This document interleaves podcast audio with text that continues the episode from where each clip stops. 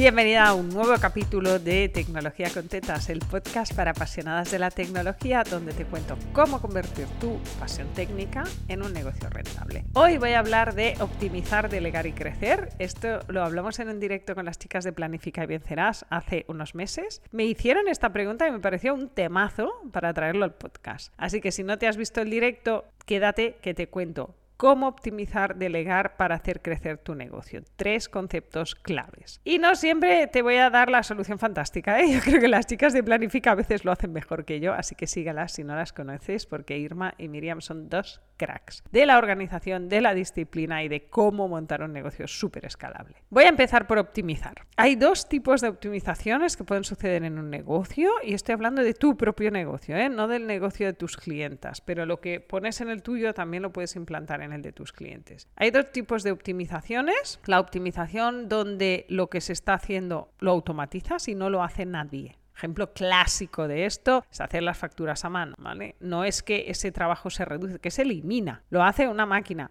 Punto. Esta es la automatización radical. Entonces, sí, hay procesos en tu negocio que pueden automatizarse. Esto es optimización 100%. Dejo de hacer facturas a mano. Dejo de comprobar eh, que todo lo que está en Stripe está facturado porque me hago una macro en Excel que me lo cuadra. ¿Vale? Este tipo de cosas. Optimización primera, cosas que se automatizan y que no va a hacer nadie. Es tiempo que liberas. Tipo de optimización 2 es lo que ordenas, ¿vale? Porque cuando vas creciendo, y hablaré de esto delegar, lo que te puede pasar es que tengas a tres personas tocando lo mismo. Esto recuerdo un cliente a lo que me tuve que enfadar, ¿vale? Porque nosotras le estamos haciendo un proyecto y como no íbamos suficientemente rápido, llamaron a una alumna. Entonces, cuando tengo tres manos tocando el mismo sistema y no lo sabemos, yo veo que alguien está tocando esto que no soy yo y yo ahí me cuadro.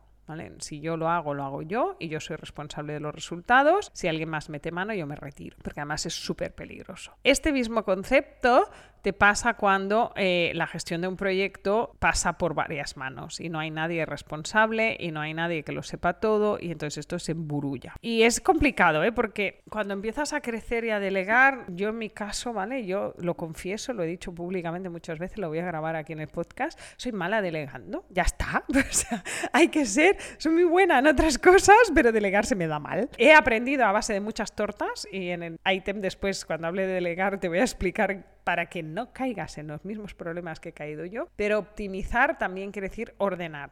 ¿No? Poner responsabilidades únicas de cada cosa y que cada cosa solo lo haga una persona. Y de esta manera vamos como todos mucho más rápido. Y cuando delegas cosas en una persona, y ya entro al segundo ítem de delegar, te pasa aquello de yo no lo haría así. Entonces yo soy muy mala con esto, ¿vale? Eh, vale, exagerado, soy mala, no muy mala, pero no se me da bien. Delegar no se me da bien. No tengo el método perfecto para delegar, creo que las chicas de Planifica lo hacen mucho mejor que yo, pero es verdad que he tenido que delegar o sea, cuando vas creciendo no tienes otra. Hay un momento en que ves que esto se te está yendo de las manos, que no llegas. Y yo ya empecé a buscar ayuda en 2018 porque ya veía que la cosa se iba acelerando, ya había entendido lo que quería el mercado. Esto que te hablaba la semana pasada, el pasito para adelante y para atrás, ¿vale? Veía que la cosa se aceleraba y que no iba a llegar. Y yo tengo que explicarte que yo había tenido equipos enteros es decir, cuando trabajaba por cuenta ajena, yo era directora de sistemas, tenía equipo. En mi cabeza yo pensaba que sabía delegar y sabía gestionar equipos. Mentira. Y entonces empecé a buscar un asistente virtual que me hiciera como agenda, emails y tal. Eh, pasaron siete.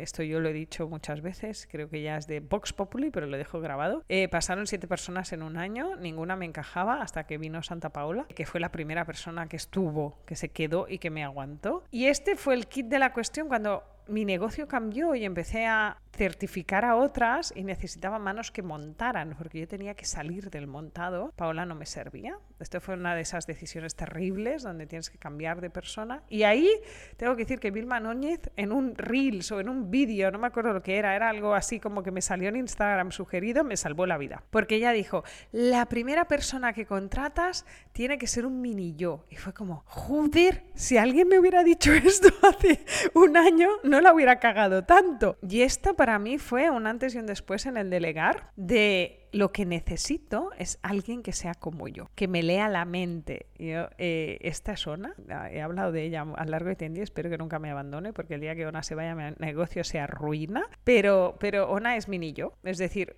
piensa, funciona y procesa igual que yo y entonces muchas veces me lee la mente y esto a mí me ha funcionado. No quiero decir que tú tengas que hacerlo así, ¿vale? Pero la teoría del delegar es la teoría del procedimentar, tener las cosas claras, tener eh, documentados los pasos. En mi cabeza no funciona así. O sea, yo si me tengo que sentar a hacer un manual de operaciones, tengo que parar las operaciones y esto no me da la vida, ¿vale? Porque normalmente delegas cuando estás ya muy superada. Entonces, eh, esto si te sirve, déjate de manuales de procesos y bla, bla, bla, bla, bla, busca un minillo. Si formas a otras, coge a una alumna, coge a la alumna que más te encaje, que veas que va más rápida. Esto es lo que funciona, a mí me ha funcionado, a mí me ha salvado la vida, literal, ¿vale? Porque esto era 2020, 2020 fue muy jodido, pero si tienes el tiempo de hacer manuales de operaciones, esto es la manera correcta de hacerlo. Yo te doy el truco para no hacerlo de la manera correcta y que te funcione, ¿vale? He hablado de optimizar, he hablado de delegar, voy a hablar de crecer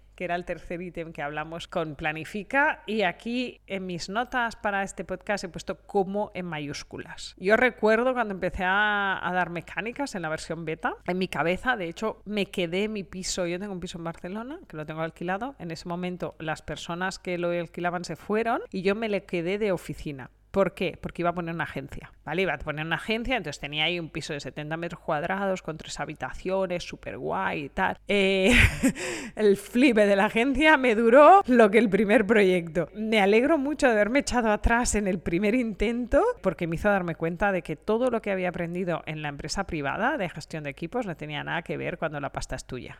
es que gestionar la pasta de los demás es muy fácil, pero gestionar tu pasta no. ¿No? Entonces, cuando alguien hace algo mal, o, y entre comillas mal, ¿eh? mal quiere decir que no lo hace como tú lo hubieras hecho, y esto impacta en el dinero que vas a recibir, es muy diferente, te lo tomas mucho peor. Entonces, por si nunca has tenido equipo y no lo sabes, ya te lo cuento, gestionar equipo es complejo, en mayúsculas.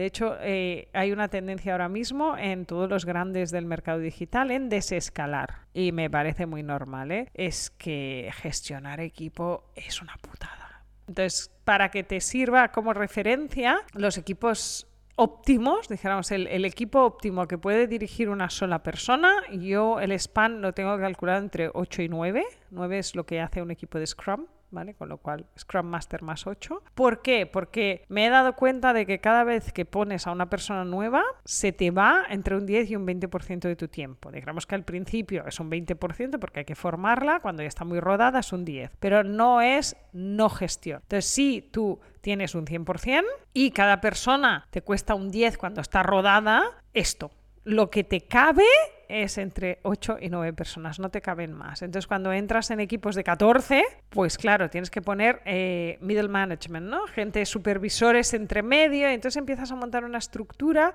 compleja. Y si te acuerdas de optimizar, te pasan estas cosas, que tienes a tres personas haciendo la misma cosa y tú en realidad no te enteras. Y hay gente que este rol de CEO le mola mucho, pero a mí no. Yo tengo que confesar que sigo montando porque montar me pone, me gusta, ¿vale? Nunca me despegaré. Es verdad que monto mucho menos, pero no veo en el futuro este delego todo y yo solo me dedico a vender y no implanto porque implantar me mantiene pegada a la realidad y me gusta, es que a mí me gusta montar, ¿vale? Con lo cual, sí, monto menos, monto clientas de otro nivel, pero sigo montando. Así que si tú eres del género técnico como yo y no montarnos mola más con tonto un lápiz, pues no vas a seguramente ser feliz en esta parte de crecimiento donde dejas de montar y solo te dedicas a vender. Así que cálculo para crecimiento, calcula este 10-20% de dedicación por cada persona que metes a tu equipo y ese máximo de 8-9 si te apetece tener un equipo. Si no te apetece tener un equipo, lo que vas a tener que hacer es subir precios. Y si te da reparo subir precios, pues ya sabes, te quedas aquí en el podcast y te voy a ir contando semana a semana cómo ir sacándole el máximo partido a tu pasión técnica para convertirlo en un negocio rentable aquí en Tecnología con Tetas todas las semanas.